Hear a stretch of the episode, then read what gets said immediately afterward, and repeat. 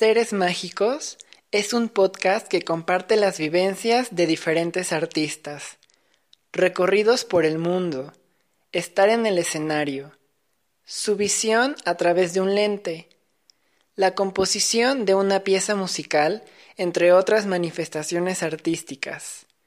Los seres mágicos son aquellos que escarban en lo más profundo de sí para otorgarlo a alguien más convertir el arte en un vehículo para provocar, inspirar, hacer sentir y abocar reflexión en los demás. Bienvenidos. Hola a todos, el día de hoy estoy muy contento de anunciar que podrán escuchar la historia de la coreógrafa y bailarina Sara Matri, en este episodio titulado Memorias. Sara nos cuenta cómo fueron sus años de formación en el Conservatorio Nacional en su país, Francia, y posteriormente estudiar en el Lavan Center en la ciudad de Londres. Sara ha trabajado con múltiples coreógrafos, entre ellos Maxine Doyle, Alexander Ekman, Tania Pérez Salas, Diego Vázquez y la lista continúa, hasta hoy en la actualidad que es asistente de dirección tanto en la compañía de danza Tania Pérez Salas y en el taller coreográfico de la UNAM. Disfrútenlo.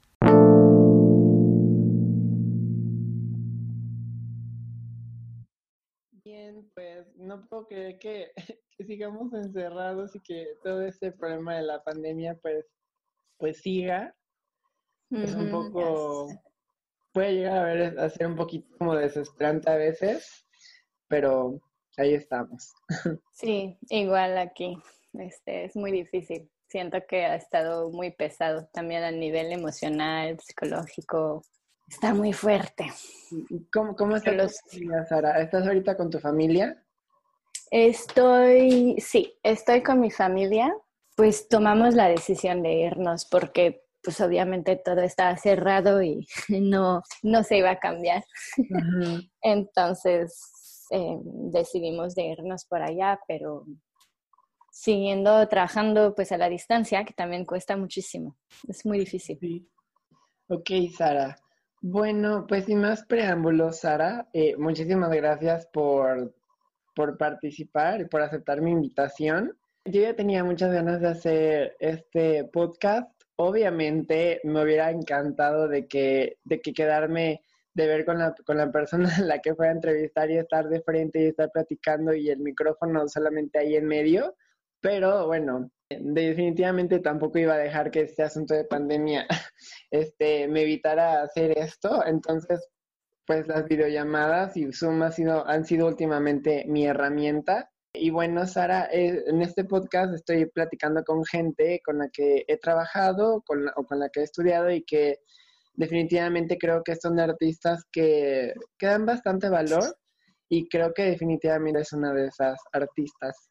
Muchas gracias, Sergio. Muchas gracias. De nada, Sara. Pues bueno, Sara, básicamente vamos a hablar sobre tu carrera, cómo ha sido toda, toda esta experiencia sobre dedicarse a la danza de lleno. Creo, Sara, que hasta ahora de todos los bailarines, artistas que, a, que, a quienes he entrevistado, creo que hasta ahora tú eres quien tiene muchísima más experiencia, entonces va a ser algo muy, muy padre poder escucharte. ok, Sara. Eh, Qué Primera pregunta, Sara. Ah, no sé si te hacen esta pregunta mucho, pero ¿cómo fue que te empezó a llamar la atención la danza y el movimiento? ¿Cuál fue ese primer acercamiento? Em, pues el acercamiento fue de, chiquita. Soy hiperactiva, estaba hiperactiva de niña y no he cambiado.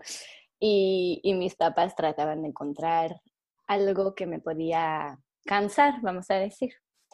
Entonces me pusieron a todas las actividades posibles y llegué a la danza. Bueno, tengo el, el, chance de tener a, a papás artistas.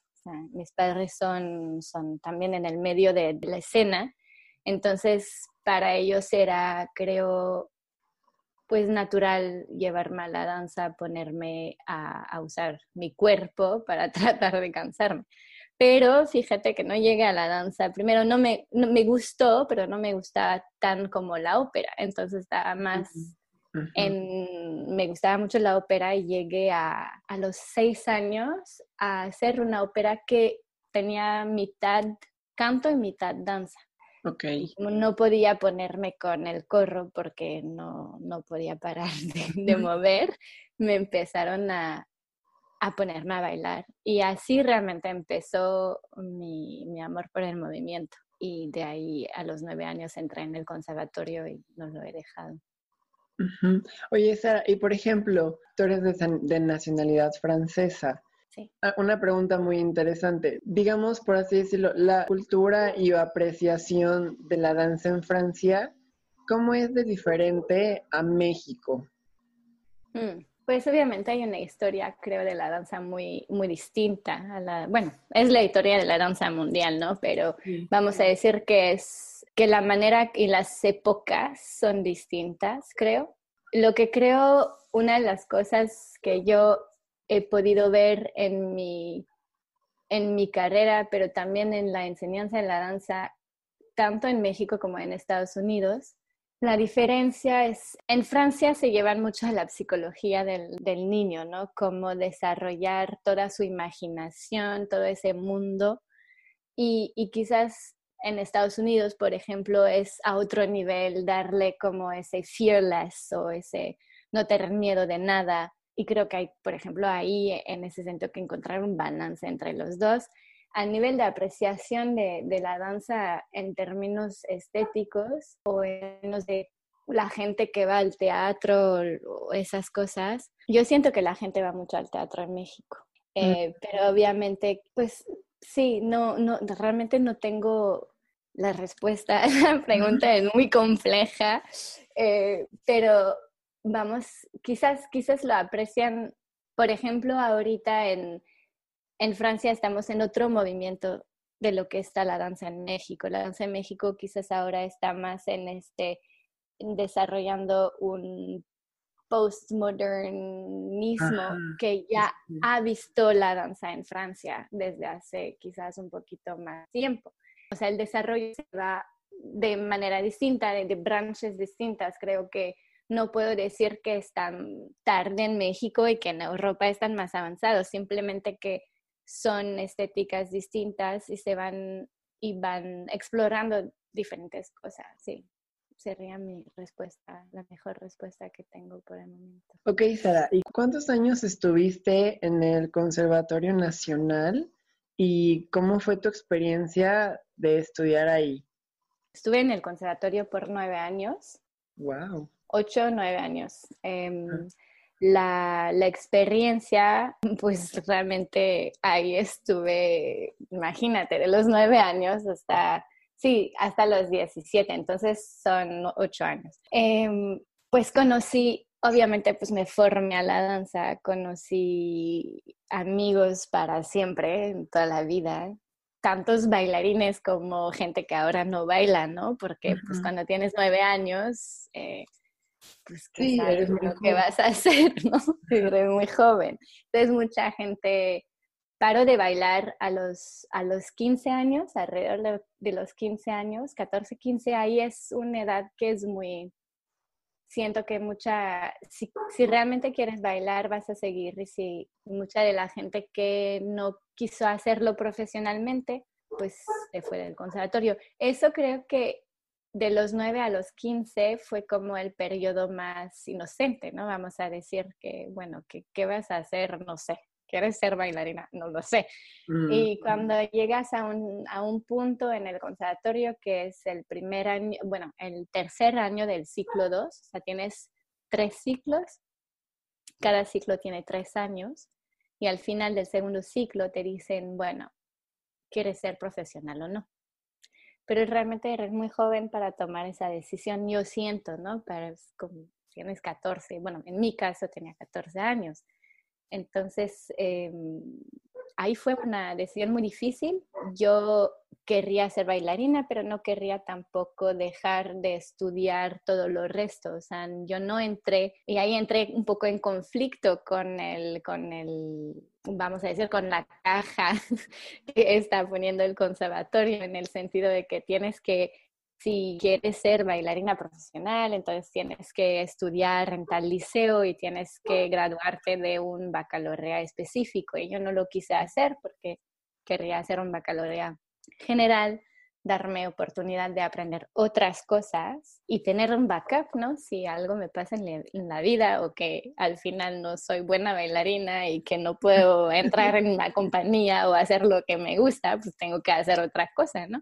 Entonces ahí decidí entrar en el liceo normal y, y seguía yendo al conservatorio con la gente que estaba en profesional, pero entonces ahí no, no, no tenía, vamos a decir, estaba en, en, un liceo con gente que no hacía lo mismo que, que, lo, que yo, yo lo tenía muy claro, entonces no tenía tantos amigos ahí, mm, pero tampoco tenía muchos amigos en el conservatorio porque ahí pues la gente estaba muy unida de que tenían su día, día juntos, todo lo hacían ahí desde liceo hasta, hasta la tarde. Entonces esos años fueron un poco más complejos al final pero, pero ya me gradué, feliz de graduarme después de, esos ocho años y me fui. Este. Súper, Sara. Pues sí, me imagino que a lo mejor al principio fue una decisión difícil y como, y a lo mejor un poquito como pensar, como que no estoy tanto tiempo con ellos, pero al mismo tiempo el otro lado eh, como que no me entienden o no me encuentro. Entonces es, sí, a lo mejor como que estar en medio pudo haber sido un poquito difícil, ¿no? Sí, pues sí, exactamente. Cuando estás estudiando en una carrera que, que es más general, pues obviamente tienes un poquito más de trabajo a nivel de tarea y todas esas cosas. Entonces, todo el tiempo que tenía disponible, o sea, el tiempo libre que tenía, pues era para hacer, para estudiar. Exacto. Entonces, sí, el momento del, liceo fue un periodo muy, muy complejo en ese sentido. No, creo que yo descubrí mi adolescencia, bueno, ese, esa locura de la adolescencia, vamos a decir, en la universidad. Un poco más tarde, porque justo no tenía el tiempo, no tenía el tiempo de, hacer. Exacto, pero mira, al final lo lograste y eso es muy bueno también. Y entonces, Sara, cuando terminaste el conservatorio y también terminaste este liceo, creo que ¿qué pensabas que cuál sería tu siguiente paso? O sea, ahora voy a hacer esto. ¿Qué tenías en la cabeza en ese entonces? Yo, yo querría graduarme, yo querría tener un, un BFA o un BA, ¿no? Un bachelor, una licenciatura en danza. Entonces, en ese momento hasta antes de graduarme, realmente empecé a buscar cuál será el siguiente paso. Hay muchas escuelas, tanto en, Europa que en Estados Unidos, que me llamaban mucho la atención. Y pues obviamente la decisión también era, se hizo un poquito, bueno, por audición, pero una vez que tuve la oportunidad de elegir entre todas esas escuelas, pues fue un poquito a nivel eh, financiero, ¿no? Eh, ¿Cuál puedo pagar y cuál no puedo pagar? ¿Cuál me da beca, cuál no me da beca? ¿no? Porque irse al extranjero eh, cuesta mucho dinero. Además de pagar la escuela, pues tienes que pagar ¿no? todo lo que... La comida, dónde te vas a quedar, sí, sí, exacto. Exacto. Y las escuelas, pues, y vamos a decir una cosa, en Francia no estamos muy acostumbrados a pagar por nuestros estudios, eh, porque tenemos el, bueno, la suerte de que todo está pagado por el gobierno, entonces tenemos escuela gratis y, y, hasta la universidad, ¿no? Es, entras a los tres años gratis, primaria, secundaria, liceo, y, y, y hasta la universidad. Entonces, para mis papás decirse, ok, va a ir a estudiar, pero va a costar tanto, pues nosotros no tenemos los fondos, ¿no? Porque no es algo como en Estados Unidos o quizás en México, no lo sé, que se me puedes, que, que, se prepara, ¿no? La gente, yo sé, en Estados Unidos, los, mis amigos, sus papás tienen una cuenta en el cual cada, cada mes, ¿no? Se pone dinero para que cuando se gradúe la persona pueda ir a estudiar a la universidad que, Sí, exacto. Que, él desea, ¿no? Nosotros no tenemos esa costumbre, no es parte de la cultura aquí.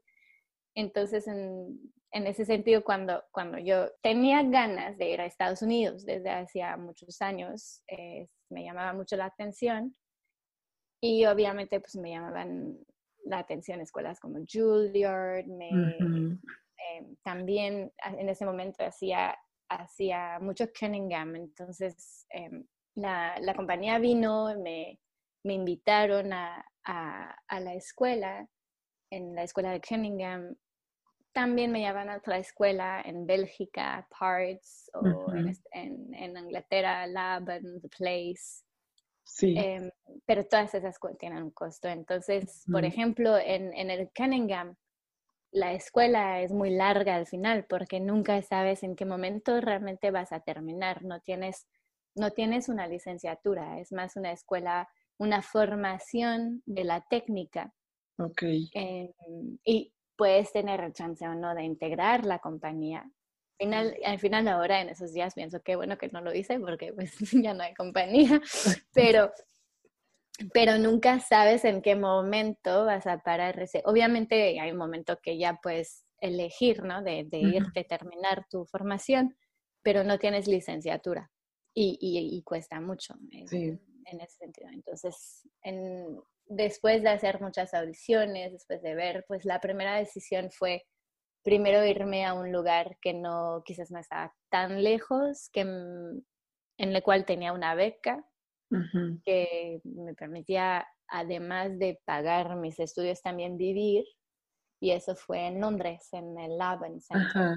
O sea, fue una experiencia, o sea, fue una, una super experiencia, ¿no?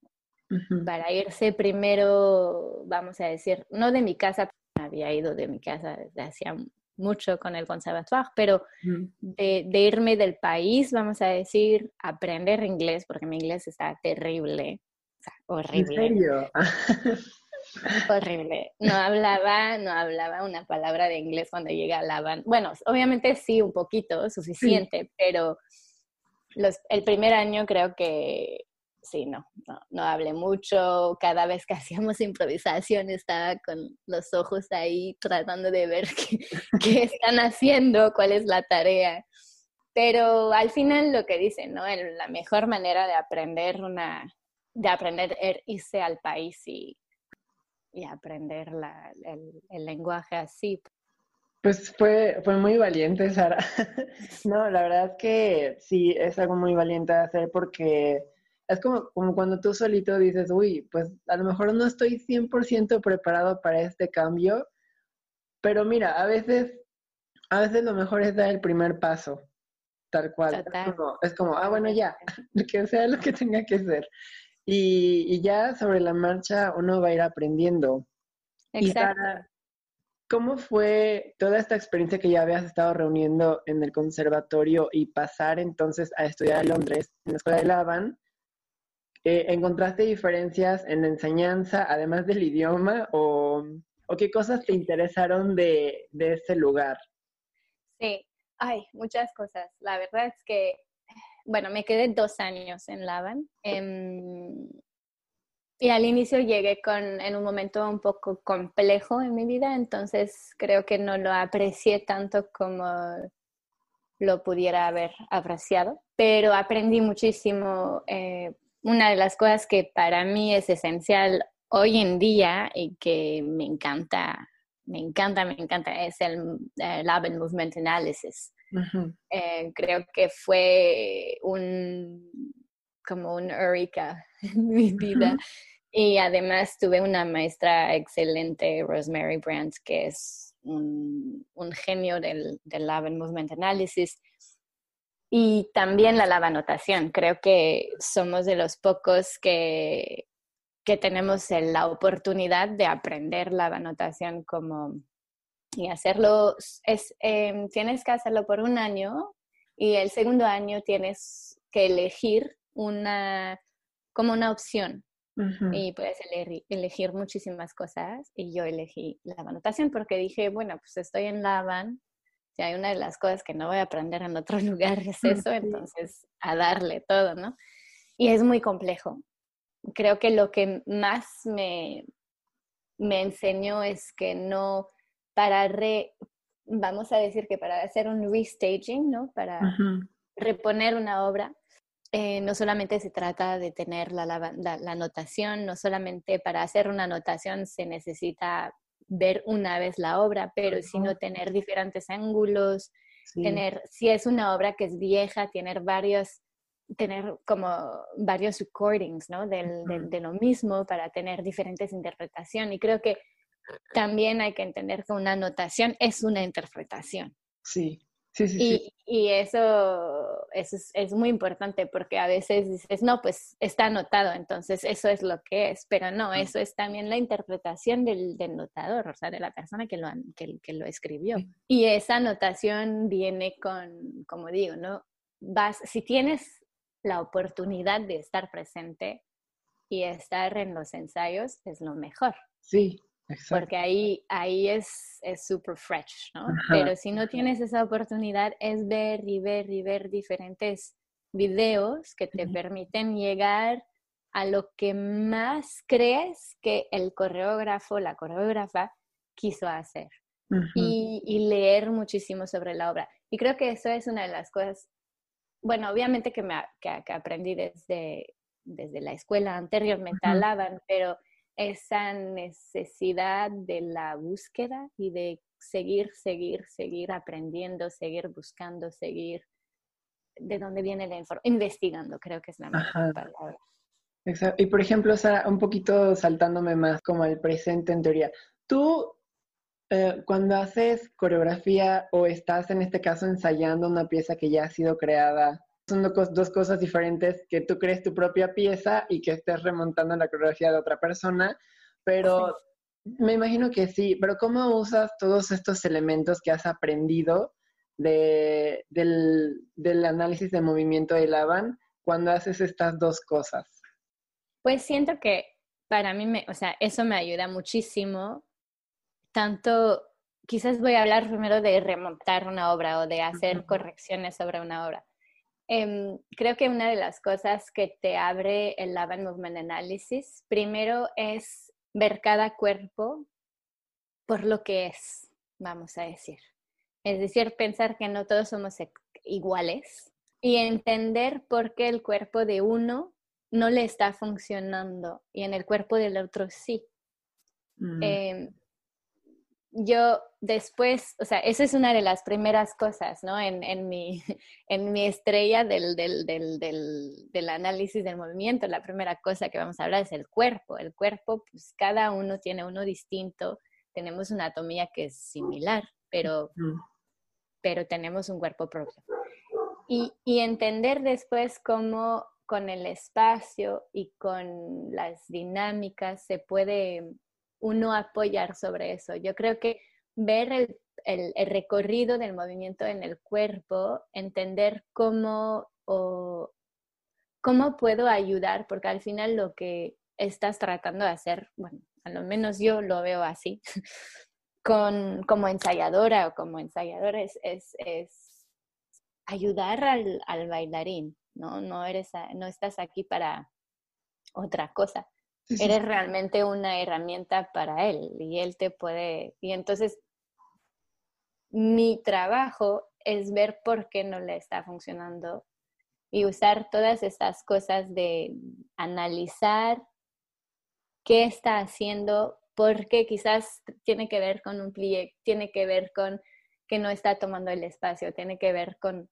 Pero todo eso creo que el Lab Movement Analysis me permitió pues analizar el movimiento, analizarlo. Y, y al nivel de, a nivel de coreografía es un poco más, em, no sé, lo diría como lo uso, lo uso mucho en la manera que creo. O sea, cuando voy creando, muchas veces uso la repetición, es una de las cosas que uso mucho. Y en ese sentido, trato siempre de usar todos los elementos que tengo de Lavan o también que ha retomado Foresight muchos años después, porque realmente lo que nosotros conocemos como um, the, improvisation de Foresight es muy similar a lo que propuso a lo que propuso Lavan, solo que no lo puso en, una, en, una, en un método de improvisación.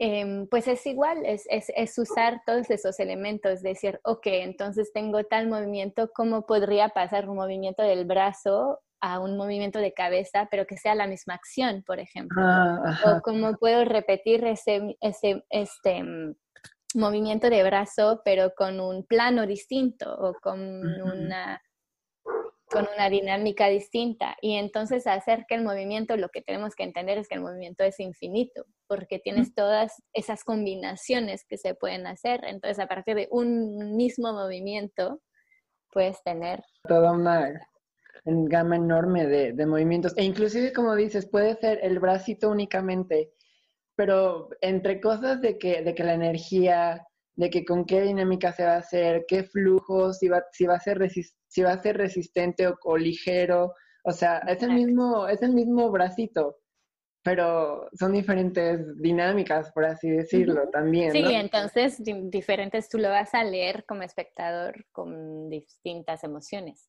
Exacto. te va a dar algo distinto. Ajá. Sí, exacto. Y yo creo que a veces, igual por, por el otro lado, Sara, de cuando remontas una pieza, es es, es, es muy interesante que, que, que, se haga como este análisis, porque como dices, cada bailarín tiene un movimiento distinto y, no me, y por movimiento no me refiero como a, ah, de que este es mi paso, mi, mi signature step, sino más bien como que cada, cada, quien tiene como un flujo, yo, yo lo diría así como, como un flujo distinto, a lo mejor alguien se mueve más desde el abdomen, pero alguien se mueve más desde la pelvis, no sé, entonces pues, la, la, idea es como encontrar, como que todos estemos en la misma página, por así decirlo, ¿no? Sí, sí, sí, exacto. Sí, entender también una de las cosas que a veces, pues, dependiendo si es una obra que se montó en, en, en, esos bailarines si la estás remontando, ¿no? Porque también esas son dos cosas muy distintas. Ah, sí, sí, sí. Pero cuando remontas una obra que realmente ese bailarín, por ejemplo, nunca bailó, lo que él va a hacer es que va a hacer su trabajo anteriormente, y probablemente lo va a aprender de un video, lo va a aprender de un mismo otro bailarín. Y mm, al hacer eso, pues también regresamos a lo que hablamos antes, ¿no? Toma la, toma la, mm, la interpretación de ese bailarín, perdón. Y, y a veces no sabe muy bien, por ejemplo, de dónde viene el movimiento. O, y eso es una de las cosas que creo es lo más importante, de dónde proviene el movimiento, tanto al nivel de tu cuerpo, pero también al nivel de lo que hay atrás. Y que es muy, que puede ser necesario o no necesario. Yo he trabajado con coreógrafos que dicen, no, no, no, no, yo no quiero poner nada atrás de este movimiento, simplemente el movimiento puro, cada quien se pone su historia, pero yo siento que fuera de eso, cada movimiento tiene una historia propia. Entonces, es importante a lo menos que la persona entienda el recorrido de este movimiento y que lo haga con conciencia. Y eso lo va a llevar a la historia que él quiera. Y por ejemplo, Sara, evidentemente has trabajado con muchísimos coreógrafos. Eh, tengo entendido que también así de repente en los veranos, pues has hecho muchísimas otras cosas. Pero, ¿con qué, qué, experiencia, así como, como extra de que hay, de, trabajar con X coreógrafo, de tener esta experiencia en algún verano, ¿cuál, ¿cuáles sientes tú que te, que te marcaron más? Mm, definitivamente una de ellas fue trabajar con Maxine Doyle, que es la, bueno, coreógrafa, directora artística de Punch Drunk. Eh, lo, probablemente no lo conocen como Punch Drunk, pero lo, si les digo Sleep No More, ya saben lo que es, ah, quizás. sí, obvio.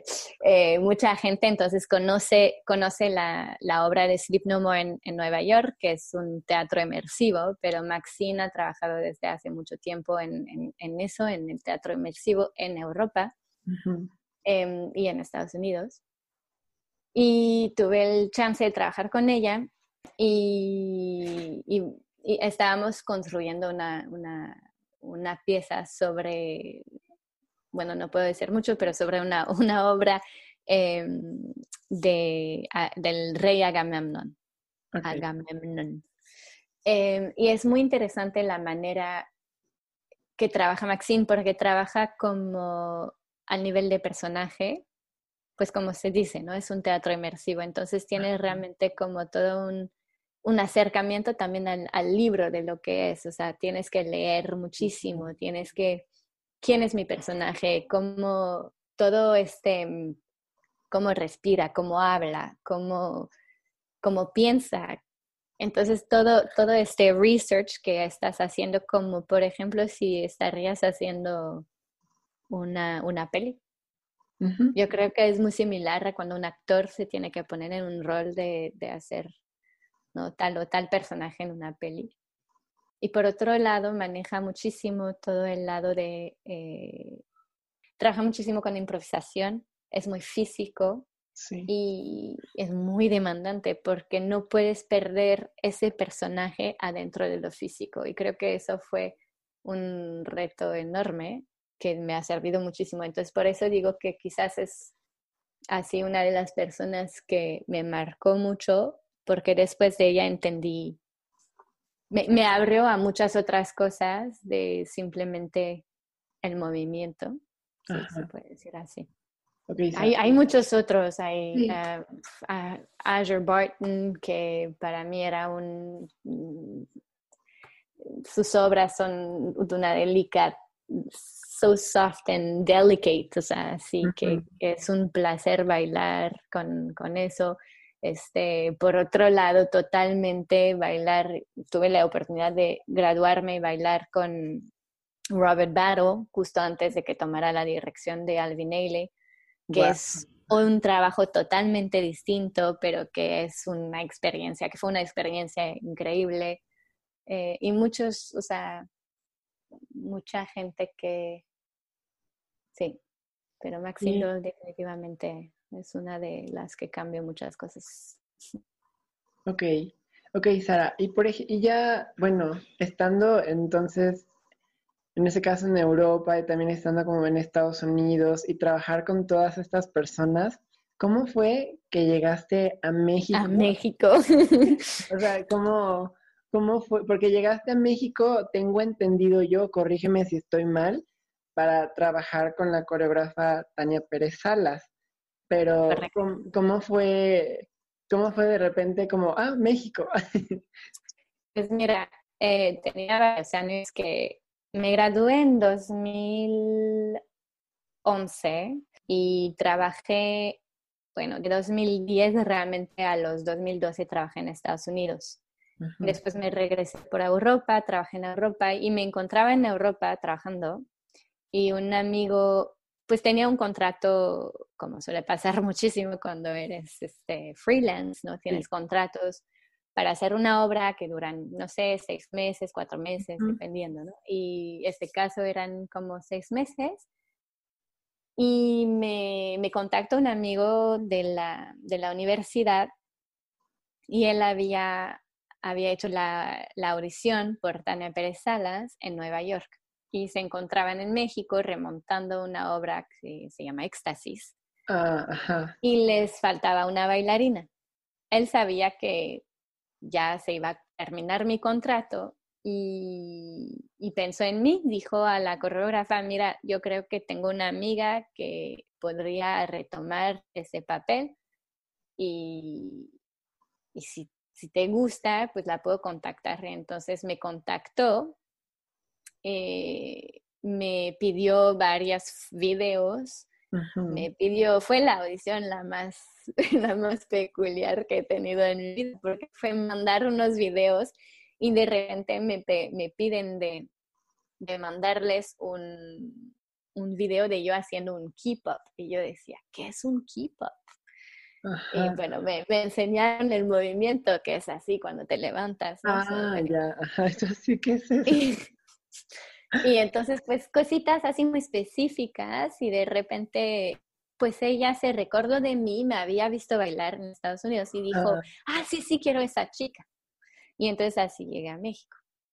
Unas semanas después estaba en la compañía bailando con, con la gente es para pues hacer, era una, pues era en 2012 para una función en Bellas Artes en la cual bailamos las horas y éxtasis.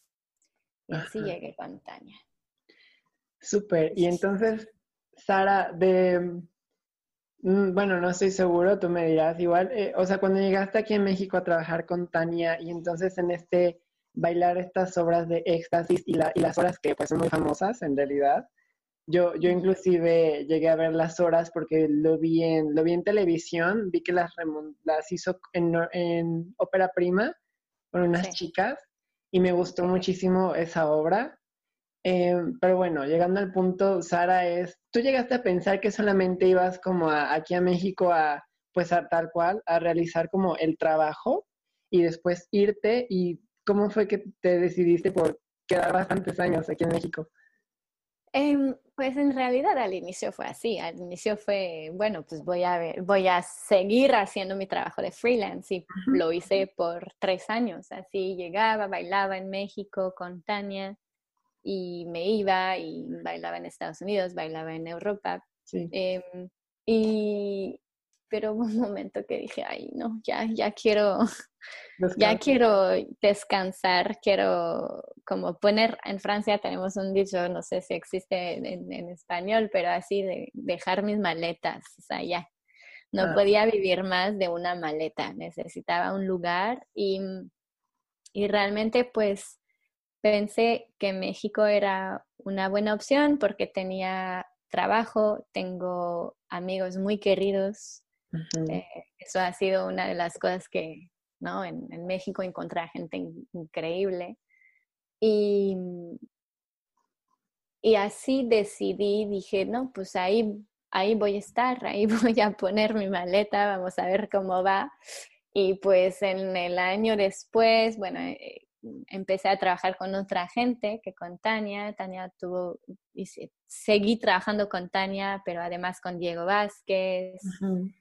Este, haciendo otros proyectos con amigos.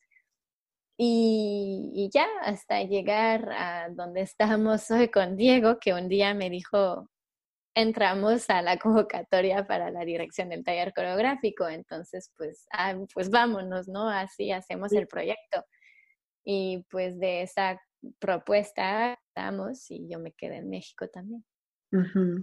Qué bueno, Sara. ¿Y cómo, y entonces Sara, no sé, no sé cuántos años exactamente tienes trabajando como bailarina de Tania Pérez Salas. ¿Cómo, cómo ha sido toda, toda esta experiencia de, pues tal cual, de, estar con ella, pero sobre todo también incluso tomar como este puesto de, asistente de dirección? Este, pues al inicio, eh, pues creo que fue una, es una aventura trabajar con Tania. creo que lo, lo sigues viendo. Eh, en el buen sentido, o sea, este, al inicio fue realmente una aventura porque no sabía dónde, dónde iba, o sea, vine a México, conocía, conocía, conocía, conocía a varias personas realmente que bailaban porque los conocía de Estados Unidos, hasta desde Francia, tenía otra francesa en la compañía cuando llegué, y nos conocíamos cuando estábamos niñas. Entonces, ah, era muy, era, era un, un ambiente eh, con gente conocida, no puedo decir que fueron desconocidas y con gente increíble. Em, siempre ha sido como una familia. Creo que desde el inicio lo que tiene Tania es, e, es gente muy, muy humana y muy cariñosa y con quien quiere seguir trabajando. Em, y creo que es una de las cosas que hace su fuerza también, es tener a, un equipo de trabajo que es muy sólido entre ellos, que se aman, ¿no? Eh, creo que es de las pocas compañías que he visto con, ese, con esa fuerza en ese sentido de decir, queremos bailar porque queremos bailar juntos. Sí. Em, Mm, y, trabajar con Tania, pues al inicio en el, en el remontaje, eh, pues eh, fue, fue un descubrimiento, porque llegué, yo llegaba de Alemania, en donde todo era muy cuadrado, pero al mismo tiempo llegué de un teatro en donde hacíamos más dance theater. y, y, entonces era más regresar a hacer piruetas y hacer ah, cosas un, un, poquito más este, de forma más neoclásicas, porque Las Horas es una obra bastante neoclásica.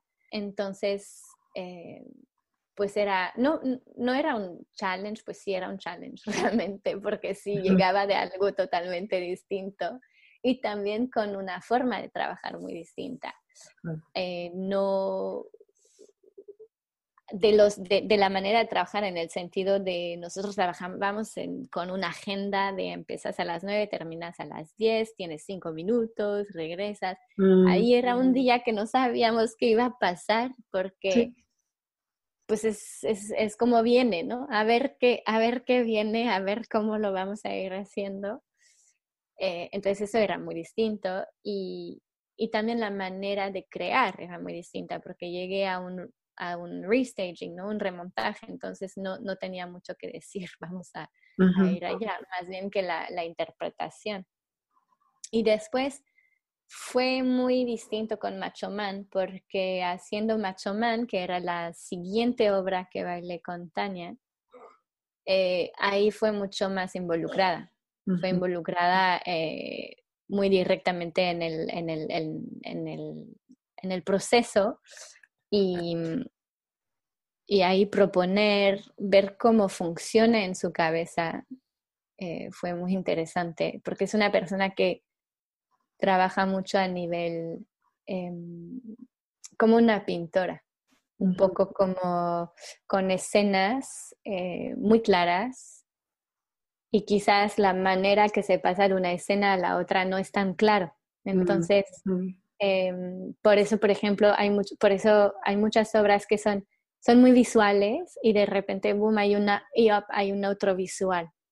y creo que en Macho Man lo que trato de hacer justamente es ligar uno a la otra y ver cómo se podían ir entrelazando. Em, el proceso fue largo, el proceso Macho Man fue largo, hicimos diferentes versiones. Eh, hubo Macho Man y Macho Man XX1, que ahorita ah, no sé. Eh, entonces también en eso fue, fue interesante ver cómo editó, cómo cortó muchas cosas, qué es lo esencial, qué, es, no es, qué no es esencial, qué me falta decir. Em, eso fue interesante. Fue, fue una... Y en ese, en ese ahora estaba asistente de dirección con ella. Bueno, la apoyo y la sigo apoyando mucho, remontando obras de ella. Creo que una vez que entiendes un poco su mente. Su, mente es exactamente. Hasta puedes hablar por ella. o sea que a veces trata de decir algo y la gente la ve así de no entiendo qué está tratando de decir. Sara, ¿qué está haciendo? Y ya como ya te acostumbras a ah, entender qué es lo que está.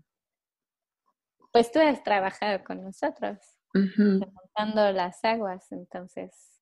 Sí, es como por ejemplo, algo, algo de lo que yo me acuerdo mucho, Sara, es de que una vez un maestro, mm, pues, pues cuando yo todavía estaba en la escuela, un maestro una vez nos dijo, es que ustedes chicos tienen que, que estar en el mismo ímpetu del maestro, del coreógrafo, de la persona que está al frente. Entonces, cuando, como que se, eso siempre ha sido algo como que se me ha quedado ahí. Entonces, cuando cuando de repente trabajo con otras personas y especialmente hago memoria cuando trabajé con ustedes en este remontaje de las aguas y que, y que por una u otra razón Tania, Tania no pudo estar como tan presente, pero tú sí estuviste ahí como al pie del cañón ayudándonos. Yo me acuerdo que, que tenías todo, todo muy claro y precisamente como, como, como si te hubieras traído la mente de Tania a ti. y, como tratar de ser muy específica en las cosas que se requerían para la obra, ¿no?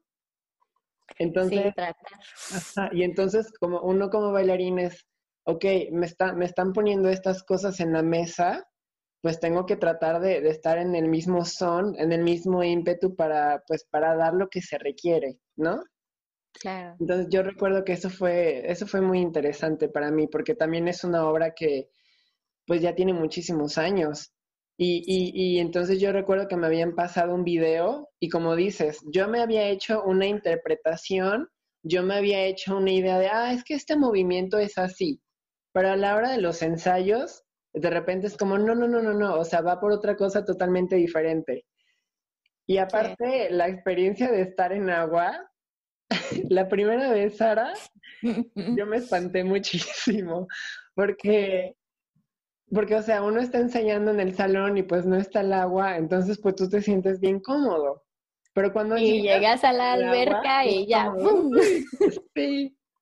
No, es toda. Yo todavía me Sí, yo la primera vez me olvidé que estaba en el agua y estaba esperando así en este momento el, el solo del inicio y, y, y, se me fue, se me fue que estaba en el agua esperando y tomé una gran respiración por la nariz y me ahogué. y, los, los, chicos que estaban en, al lado de mí estaban así riéndose, pero literal se, se te va, bueno, pero sí es, es complejo. Eh, se resbala muchísimo, este, pero es una experiencia divina. Bailar en agua es increíble, el peso del agua, lo que significa. De repente todo... Tania no es una persona que dice mucho sobre sus obras, ¿no?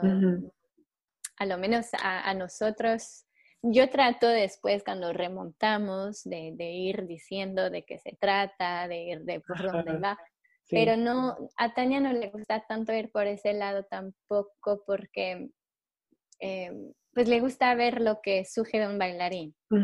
Eh, y más cuando monta, ¿no? Quizás cuando remonta es otra cosa, va a ir dando como poquitas pistas, cositas, pero cuando monta no, le gusta decir, eh, quiero que haga, que se, que se va a tratar de eso, ¿no? Esa escena va a tratar de tal cosa. No, no, no funciona así por nada. Va haciendo movimiento, va buscando em, cómo se pueden ligar eh, a nivel de energía dos personas. Le importa mucho la energía que va a haber en, en escena, como las colores de, ¿no? Hablábamos de, de, de que veo una pintura, si puedo decir los colores serían, serán las, las energías de los bailarines. No sé si me dicen. Sí.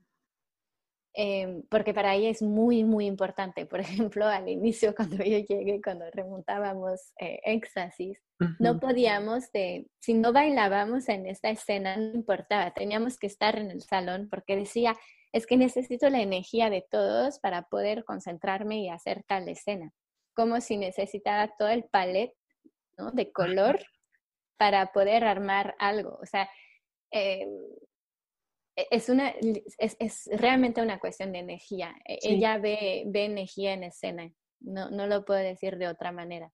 Y mm, entonces quiere ver lo que le vas a proponer como bailarín. Te va a dar un movimiento y lo que propones y quizás poquito a poquito ella tenía una idea inicial y esa idea se va a ir cambiando por las propuestas mismas que hicieron los bailarines. Exacto. Eso, eso es muy, muy interesante porque entonces lo hace ver también no como, no como, ay, yo soy la coreógrafa y yo mando aquí. O sea, sí, pero, pero también está esta posibilidad y esta apertura de, ok, tengo estas ideas, pero también estoy colaborando con gente muy capaz y que me puede dar otras cosas. Y entonces en, vez de limitar el proceso, es muchísimo más rico porque te, te alimentas de más, ¿no? Sí, exacto, exacto. Súper, Sara. Sí, y no, o sea, por otro lado, sí, ella da el movimiento, o sea, no, no deja, es muy raro con Tania hacer improvisación. Em, ha llegado a pasar durante el montaje de Macho Man, pero es muy, es, es muy raro. Ah. Eh, prefiere irse del movimiento para llegar a transformarlo y llegar a lo que quiere en lugar de irse por una pauta de improvisación a llegar donde, o sea, son, son maneras distintas de llegar. De trabajar, exacto, sí, sí, sí. Ok, Sara, y por ejemplo, ahora actualmente que estás trabajando con Diego Vázquez, eh, en el taller coreográfico de la UNAM, que es una de las compañías más longevas de, pues, de México, tiene muchísimos años, tiene un repertorio realmente enorme, bastante grande. Muchas de esas obras, obviamente, de, su fundadora Gloria Contreras, pero también de repente hay obras que inclusive bailarines en esa época y bailarines actuales han estado haciendo. ¿cómo ha sido para ustedes intervenir en este, pues tal cual, como en esta nueva dirección y cómo sientes que, bueno, como por qué dirección te gustaría pensar que están yendo o cómo están usando, sí, todo eso. Sí, pues como lo dices, ¿no? Es, creo que es, ahí sí es un, es un gran reto y es, es complejo y da miedo. en, muchos sentidos. Bueno, a lo menos para mí, ¿no? Eh, llegar eh, en, en, una compañía, como dices, que es emblemática, creo que lo podemos decir, estamos festejando los 50 años. Eh, entonces es una, es una compañía que tiene una historia muy grande con, con gente y con, con seguidores eh, con muchísima gente que sigue esa compañía desde hace muchísimo y que y, y un peso a nivel, a nivel nacional. Exacto. Em, llegar ahí y decir, bueno, pues teníamos una propuesta, pero la propuesta no es dejar todo lo que se ha hecho y tratar de poner algo nuevo, porque nunca puedes hacer algo y no se trata de eso, porque tienes que tener todo el respeto de lo que se ha hecho y que se va a seguir haciendo. Em, entonces, obviamente, pues la idea es, es llegar, bueno, que teníamos a, llegar a, la, a, la, dirección, es continuar con esas obras, con ese repertorio que se, que se ha montado y que, que los baines tienen y, y aportar otras cosas nuevas coreógrafos internacionales. Em, para regresar quizás a tu pregunta del inicio, cuando me preguntaste em, cómo se aprecia la danza en Europa eh, y, en México, ¿no? Pues ahí creo que es, es una de las cosas que quisimos proponer.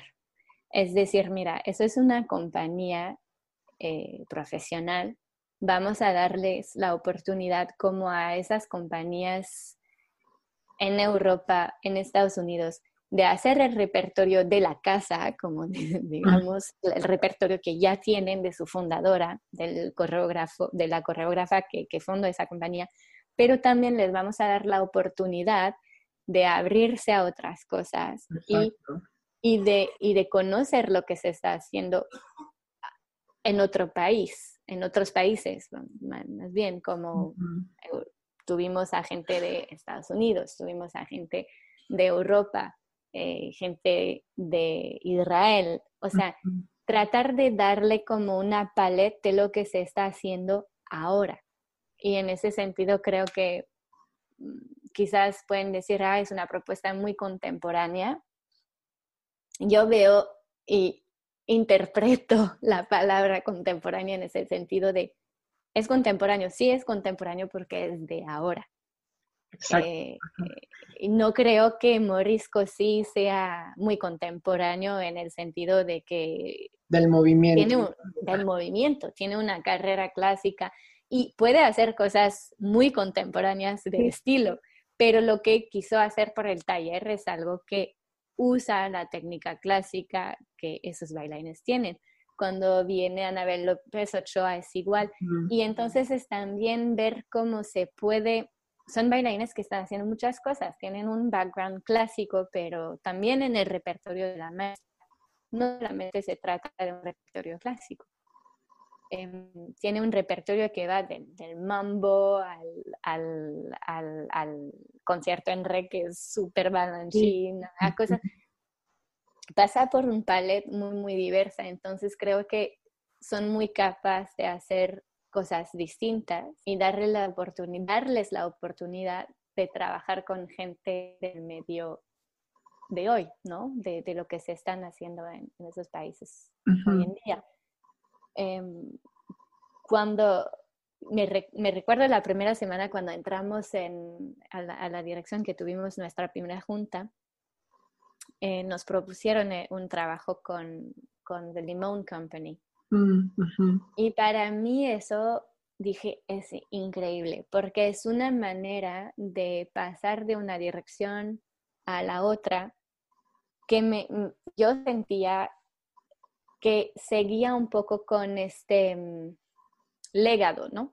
Eh, porque The Limón Company y José Limón, pues es una compañía que también tiene un legado enorme y, es, es, modern dance. Entonces dije, bueno, pues ahí está, es una compañía que históricamente tiene un peso muy importante, un legado muy importante. Pues ahí están dos compañías de dos países totalmente, o sea, Estados Unidos y México, pero como, ¿no? Tienen, vamos a decir, un peso, un peso igual quizás a nivel.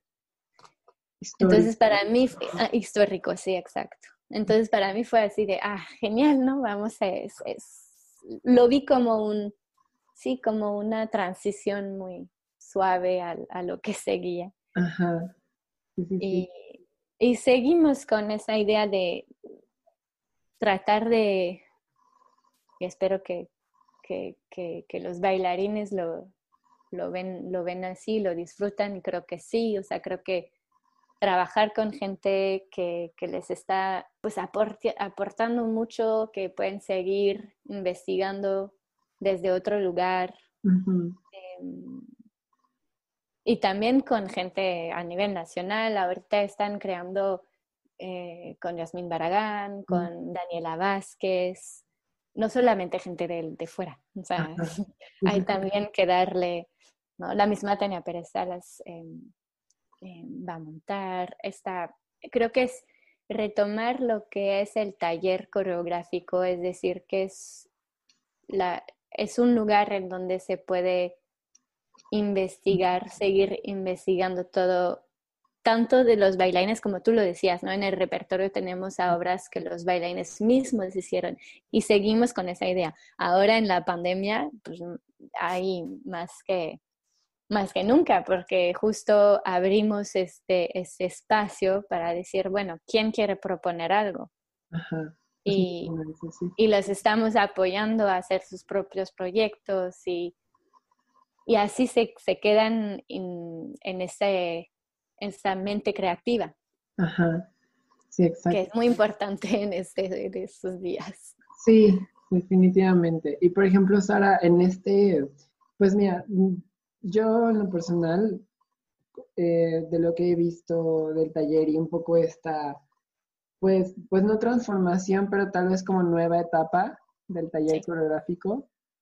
Em, a mí en lo personal me gustan mucho sus ideas porque están obviamente dándole su debido respeto y su cuidado también al momento de remontar las obras de Gloria Contreras, como dar este, como dices, darle este espacio al legado y tradición que se ha construido. Pero bueno, eh, por, un, por, el otro lado, ¿por qué no llevar la compañía a, a, un, a, una, nueva, a una nueva etapa?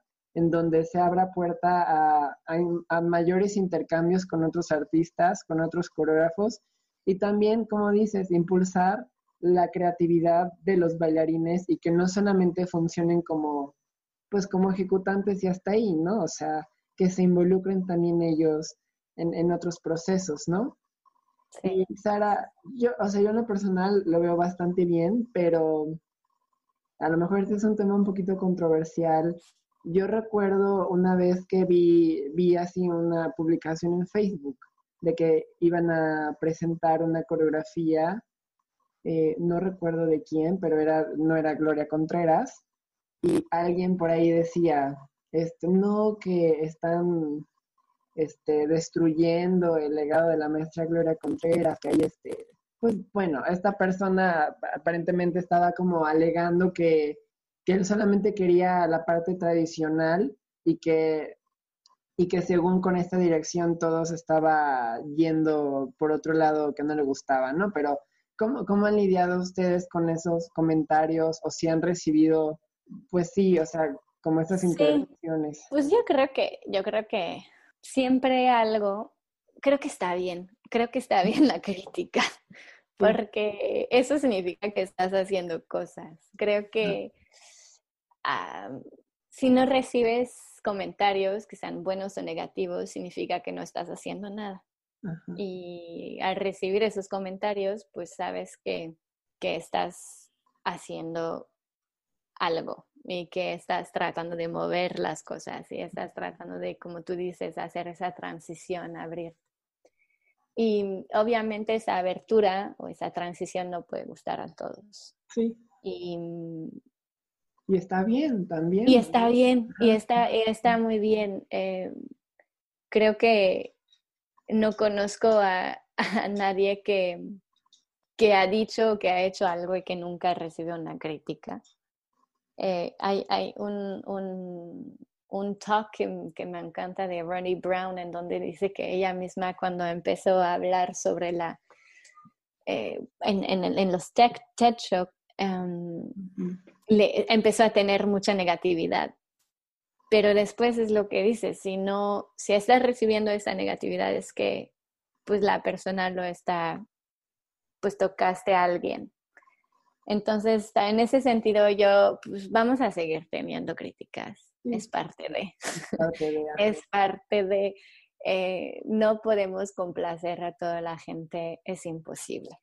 Creo que este es. Eh, se aplica al taller, se aplica al taller coreográfico, se aplica a la vida también, o sea, nunca vas a poder complacer a, todo el mundo.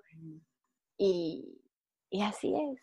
Y creo que estamos muy abiertos a, a, los, a las críticas, a los comentarios. Creo que más que crítica, creo que, pues yo creo, quiero saber qué proponen entonces, ¿no? Más que, más que criticar, hay que proponer. Es simple, simple eh, creo que es, es, en todo, ¿no? Eh, en lugar de criticar a alguien, pues más bien propone algo para, para, que responde a lo que a tu a tu em, expectation a tu a lo que a tu necesidad a tu necesidad sí exacto. Sí y creo que eso es mucho más constructivo que simplemente decir o, ir diciendo que, que, que, no no no no no a todo. Pues ¿por qué no o qué propones exacto eso es lo más interesante. Sí sí sí.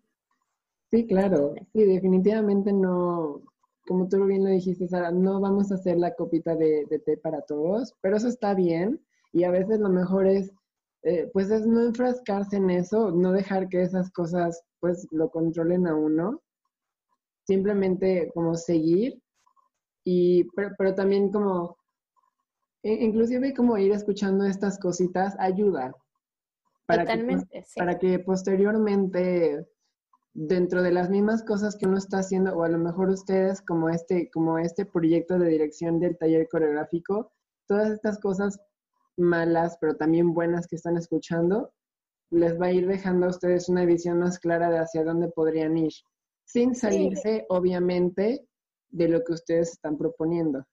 Exacto. Exacto. No, y todo, y todo se toma en cuenta. Yo creo que o sea, bienvenida a los comentarios, al, revés. O sea, yo, yo creo que agradecemos mucho cuando alguien nos dice, ah, sabes que sí me gustó eso, pero tal cosa eh, me gustaría ver, no sé, quizás más de una obra de, Gloria en, un, en, una función o, o quizás hacer, ahí no tengo, no tengo, no tengo en mente comentarios, pero esos comentarios se toman en cuenta se toman en cuenta y tratamos de... El, público es muy grande y creo también que una de las cosas que ha permitido ese, esa transición es abrir un público nuevo. Y, ese público nuevo también es importante. El público pasado también es importante. O sea, no estoy diciendo que tenemos que dejar uno para el nuevo. No, estoy diciendo eso. No hay que poner palabras.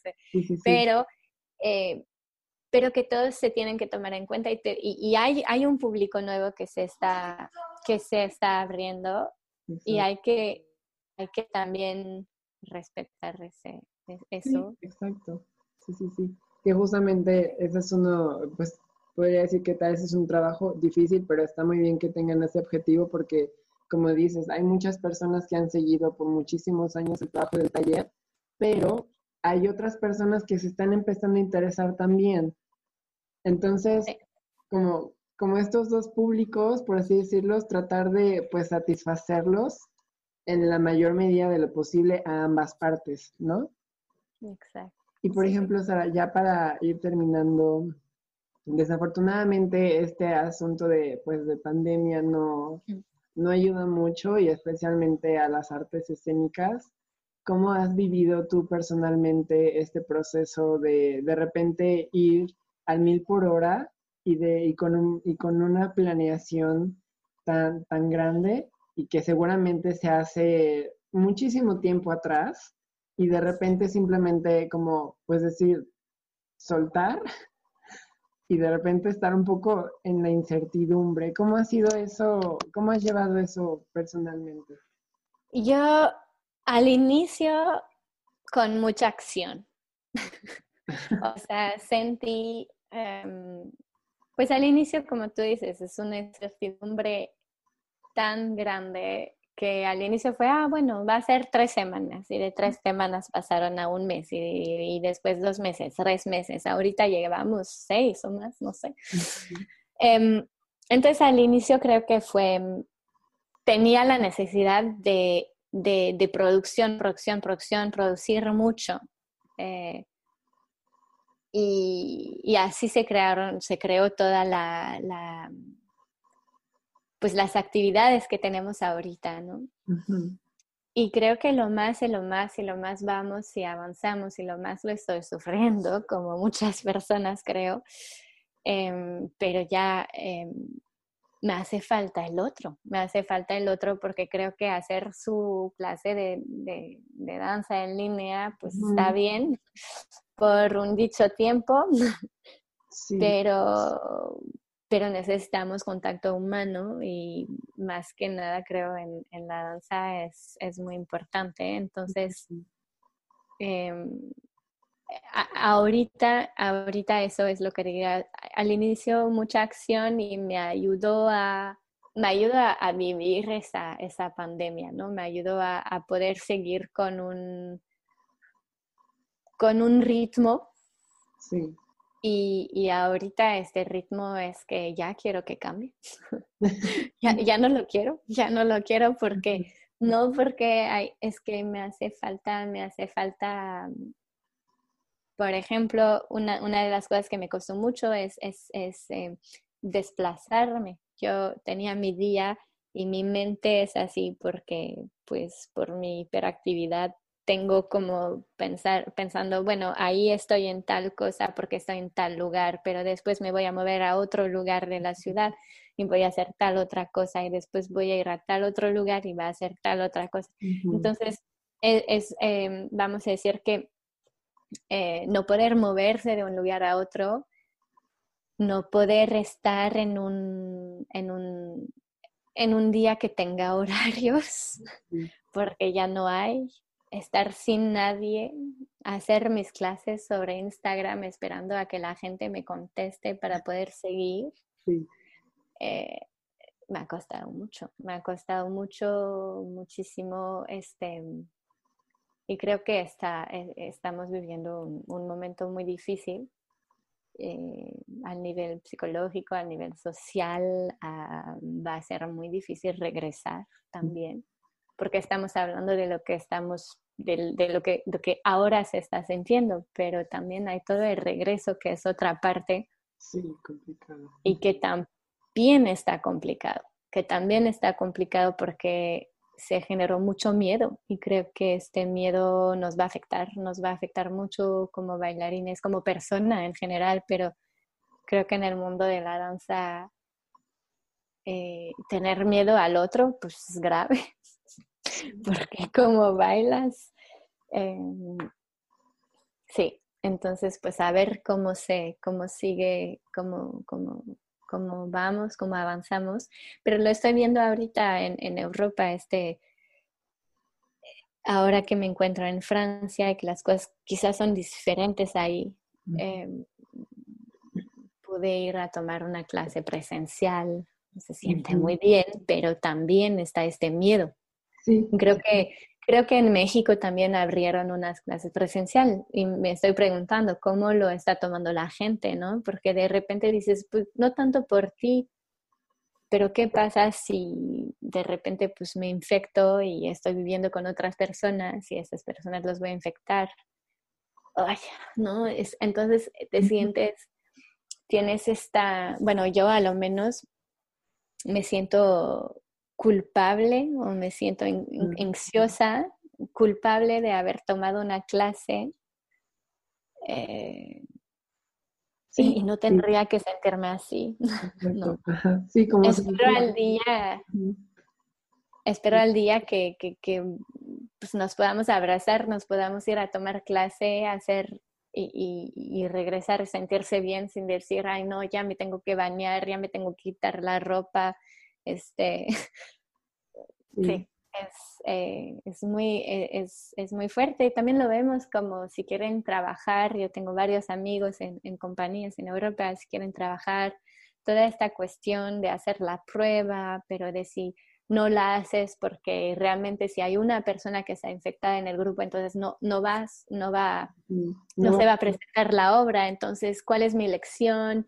Eh, ¿Lo hago, no lo hago? Ah, no, pues entonces decidimos como compañía no hacerlo, pero después pues está mal porque el teatro no quiere. Son, son cosas que, que, que, sí, son muy complejas en, en entender cómo funciona el miedo de uno, porque al final es un miedo, pero que está totalmente comprensible también. Exacto. Pues bueno, Sara, esperemos que todo esto mejore. Yo ya personalmente ya me hice la idea de que va a ser un proceso tardado. Hay que ser muy pacientes, pero bueno, eh, como, a lo mejor como encontrar solito esos pequeños momentos en los que te puedas sentir bien. O sea, no es lo mismo obviamente hacer clase por Zoom, no es lo mismo estar entrenando en tu casa, que es un espacio que necesariamente no tiene las condiciones para bailar, pero, pero bueno, se hace lo que se puede, pero se hace con la mayor de las de, de, las energías. Y pues bueno, esperemos que todo esto se solucione muy pronto para poder continuar, como dices, a tener contacto humano y ser felices.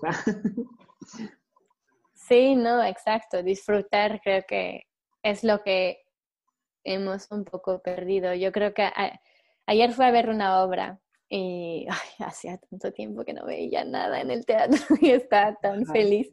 Y lo disfruté tanto porque además vi a bailarines que ya, wow, están disfrutando lo que están haciendo. Y eso era genial porque al final pues salí y dije, sí, estaba muy contenta, estaba muy feliz, este, estuvo, estuvo increíble el, pues la obra.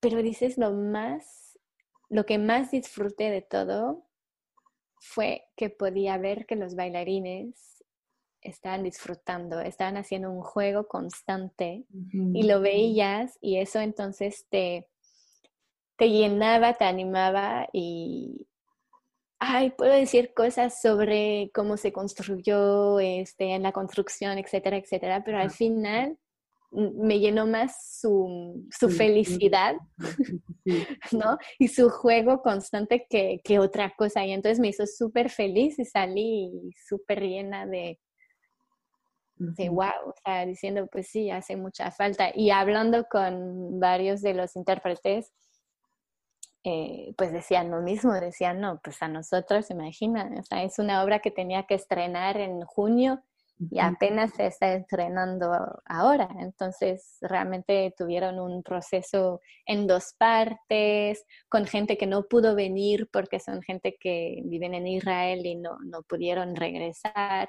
Entonces, cambiar también la obra. Eh, un proceso también con todo ese sentido de miedo, pero cómo podemos olvidarlo y estar ahí y disfrutar y hacer lo que amamos, ¿no? Este, esto, Increíble. Esperemos que llegamos a, eso pronto. Sí, sí, sí, esperemos que sí. Esperemos que regresemos pronto a, todo eso. Pues muchísimas gracias, Sara. La verdad es de que disfruté mucho platicar contigo. Fue muy interesante cada una de las cosas que, que me platicaste. Me alegro mucho de que, de que estés muy bien, que tu familia también esté bien, que estés con tu familia Y bueno, pues esperemos muy pronto volver a vernos. Y pues muchas gracias, Sara. Gracias por aceptar Muchas gracias. No, muchas gracias a ti y gracias por tener este, esta iniciativa de, de hacer esos, estas pláticas, ¿no? Creo que es importante y qué bueno que pues eso encontraste también como seguir haciendo, haciendo algo durante la pandemia y tratar de, de llegar al otro de, de otras maneras. Está súper. Muchísimas gracias por la invitación.